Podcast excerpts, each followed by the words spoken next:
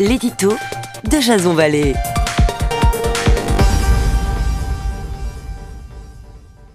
Bonjour, nous sommes le 26 mai 2019 et voici le titre de mon éditorial qui s'intitule L'école des fans.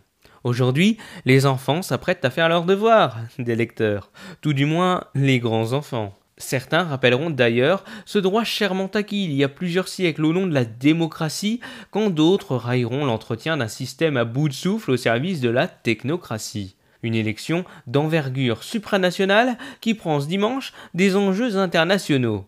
Il n'y a qu'à regarder cette salve de candidats non experts de la politique européenne Manon Brie, François-Xavier Bellamy, Jordan Bardella, Nathalie Loiseau ou encore le très engagé gilet jaune Francis Lalanne.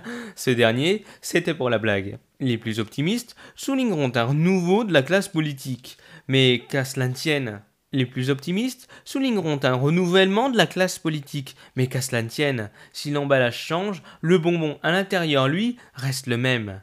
L'investissement surréaliste du chef de l'État dans ce scrutin n'est pas sans rappeler l'hyperprésidentialisation d'un certain Nicolas Sarkozy, et témoigne d'un gros risque pour le président. En effet, s'il échoue à passer devant le Rassemblement national, donné en tête depuis plusieurs vagues de sondages, ce sera toute sa présidence qui s'en verra délégitimée, alors que d'aucuns y voient déjà l'aube d'un nouveau remaniement, voire d'un changement de Premier ministre. Après Theresa May il y a deux jours, ça commence à faire beaucoup.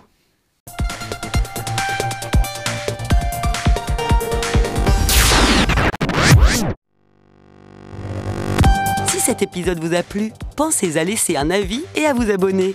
Ça ne vous prend qu'une minute et cela nous aide énormément à nous faire connaître.